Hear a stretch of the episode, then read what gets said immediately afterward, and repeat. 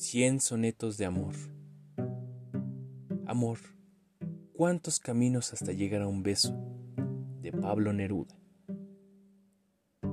Amor, ¿cuántos caminos hasta llegar a un beso?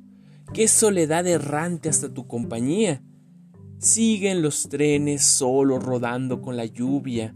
En Tatlal no amanece aún la primavera. Pero tú y yo, amor mío, estamos juntos, juntos desde la ropa a las raíces, juntos de otoño, de agua, de caderas, hasta ser solo tú, solo yo, juntos. Pensar que costó tantas piedras que lleva el río, la desembocadura del agua de Borca, pensar en separarnos por trenes y naciones.